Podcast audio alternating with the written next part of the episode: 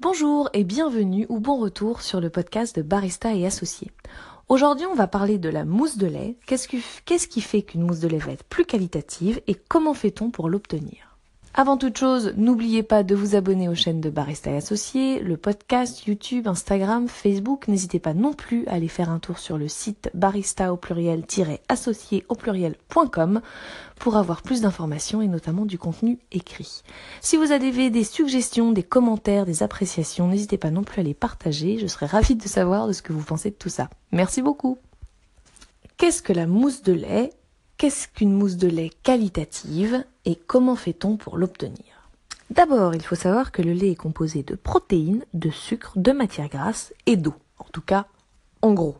Donc la mousse de lait se forme lorsqu'on introduit de l'air dans le lait, que ces bulles d'air s'accrochent aux protéines, enfin c'est plutôt l'inverse, les protéines s'accrochent aux bulles d'air et forment la mousse de lait. Alors on peut former différents types de mousse de lait, évidemment d'une qualité plus ou moins bonne. Mousse peut être trop humide ou trop sèche, trop stable ou trop instable, ou entre les deux. Alors, quelle est la différence entre tous ces aspects?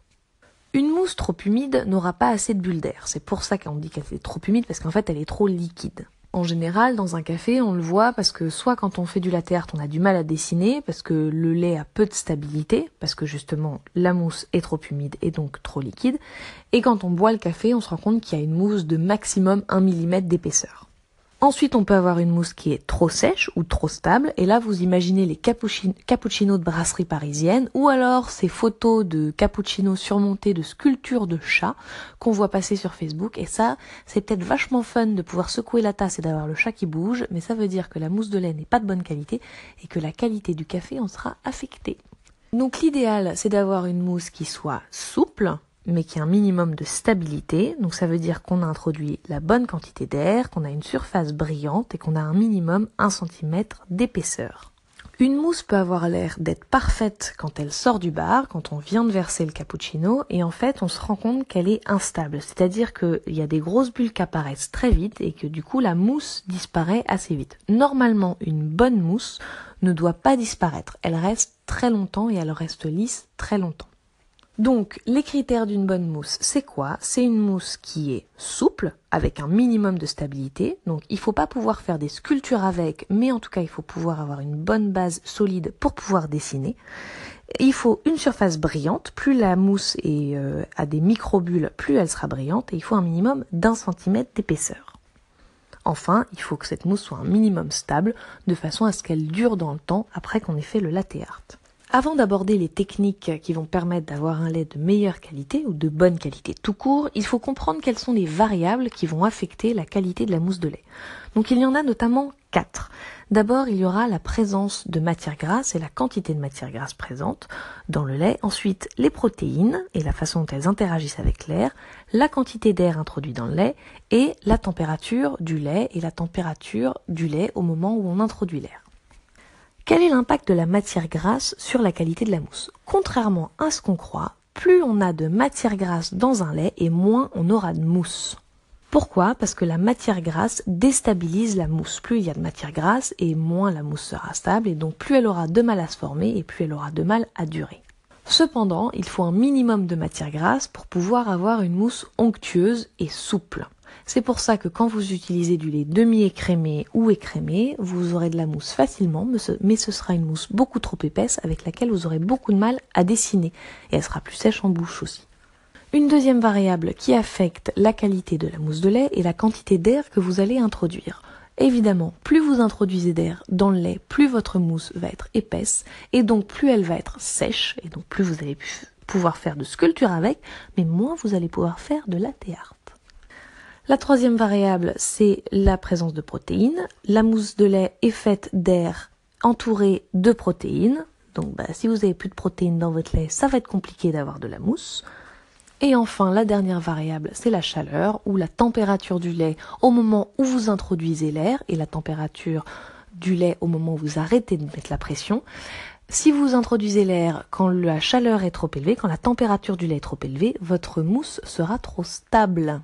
Les protéines vont davantage se détacher du lait pour s'accrocher aux bulles d'air. Et si vous arrêtez de chauffer votre lait trop tard, la mousse risque d'être aussi plus épaisse. Maintenant qu'on sait qu'est-ce qu'une belle mousse de lait et quels sont les facteurs qui affectent sa qualité, on va pouvoir aborder les techniques pour avoir un lait avec une mousse de qualité. La première chose, c'est d'avoir un lait entier fermier, parce que c'est un lait qui aura la bonne quantité de gras, pas trop pour pouvoir une bonne mousse, et en même temps la bonne quantité de sucre, parce que ben, bah c'est meilleur. Ensuite, faites en sorte que votre lait soit vraiment froid quand vous l'utilisez. Ça vous donnera plus de temps pour faire une belle mousse et donc ça vous donnera plus de contrôle. Quand vous remplissez votre pichet de lait, vous voulez mettre la juste quantité de lait. Non seulement pour éviter les gaspillages, mais aussi parce que si vous ne mettez pas assez de lait dans votre pichet, il y aura trop d'espace, le lait bougera dans tous les sens, vous n'aurez pas de contrôle et vous en introduirez beaucoup trop d'air. Vous ne voulez pas non plus mettre trop de lait dans votre pichet parce que si vous avez trop de lait, vous n'aurez pas suffisamment d'espace pour bien faire bouger le lait, pour bien casser toutes les bulles, bien les introduire et avoir une mousse de lait bien fine. Et puis en plus, ben, vous risquez de faire déborder le tout. Une fois que vous avez la bonne quantité de lait, du bon lait à la bonne température dans votre pichet, vous voulez positionner la buse dans le pichet sous un bon angle, de façon à avoir la juste quantité d'air qui va rentrer au bon moment et ensuite à avoir une spirale. Donc si votre buse est avec le bon angle, mise avec le bon angle dans le pichet, vous aurez une spirale et pas un tourbillon. C'est-à-dire, un tourbillon va avoir un grand creux qui va très profondément dans le pichet. Ce qui veut dire qu'il y a de l'air qui va être introduit dans le lait via ce tourbillon, une quantité d'air que vous ne maîtrisez pas. Donc essayez d'avoir une spirale la plus plate possible. Quand vous mettez en route la pression, la vapeur, vous voulez essayer de mettre la juste quantité, d'air le plus rapidement possible. Pourquoi? Parce que comme on l'a dit tout à l'heure, si vous attendez que le lait chauffe trop, votre mousse va gagner en stabilité et donc sera trop sèche, trop stable et donc pas idéal pour faire du latte art. Il faut donc introduire la juste quantité d'air avant que le lait n'atteigne 37 degrés. Comment est-ce que vous savez qu'il a 37 degrés? C'est facile, c'est approximativement la température de votre main. Donc dès qu'avec votre main vous sentez que le lait n'est plus froid et qu'il a la même température que votre main, voire qu'il commence à devenir un peu chaud, dès que vous commencez à sentir un peu de chaleur, vous savez que vous ne devez plus mettre d'air dans votre lait et que vous devez vous concentrer sur le mouvement de spirale pour lisser les bulles d'air. Ensuite, jusqu'à atteindre la température souhaitée, vous voulez vraiment vous concentrer sur ce mouvement de spirale qui permet de casser toutes les bulles et avoir une micro-mousse qui soit bien lisse. Dernière chose à respecter pour avoir une bonne qualité de mousse de lait, c'est la température à laquelle vous arrêtez de chauffer votre lait. Ce qu'on vise, c'est en général une température entre 60 et 65 degrés, et moi je vous conseille plutôt 65 degrés. Alors pourquoi? D'abord parce que plus un lait est chaud et plus il va être perçu comme sucré. Ensuite, parce que vous voulez que votre client ait une boisson un minimum chaude dans sa tasse, surtout en France où les clients aiment un café particulièrement chaud. Mais ensuite, vous ne voulez pas dépasser 65 degrés parce que si vous dépassez, vous atteindrez une température trop chaude à laquelle votre mousse de lait deviendra trop stable et donc trop épaisse et vous aurez gâché tous vos efforts faits jusqu'à présent. D'ailleurs, quand vous dépassez 65 degrés, vous le voyez parce que votre lait double de volume. La mousse devient tout à coup plus stable et donc prend ses aises et bah, double de volume. Alors, il faut savoir que normalement, quand vous chauffez votre lait, vous n'avez pas besoin de bouger votre pichet dans tous les sens. Normalement, vous allez trouver le sweet spot qui va faire que votre buse va être suffisamment en surface au moment où vous commencez à chauffer pour qu'elle puisse pousser le lait et introduire l'air, et que une fois que vous aurez introduit la juste quantité d'air, le lait aura pris suffisamment de volume pour couvrir complètement la buse, pour qu'il n'y ait plus que le mouvement de spirale qui persiste et que vous n'introduisiez plus d'air. Alors il faut savoir que quand on introduit de l'air, c'est là qu'on entend les pchit, pchit, oui, je suis forte en bruitage, mais tous ces bruits-là, c'est le bruit de l'air qui rentre dans le lait. Donc ne bougez pas votre pichet dans tous les sens, faites des micro-mouvements pour trouver le sweet spot qui fait que vous aurez plus besoin de bouger, que vous aurez la bonne spirale et vous n'aurez plus qu'à arrêter quand votre lait atteint 65 degrés.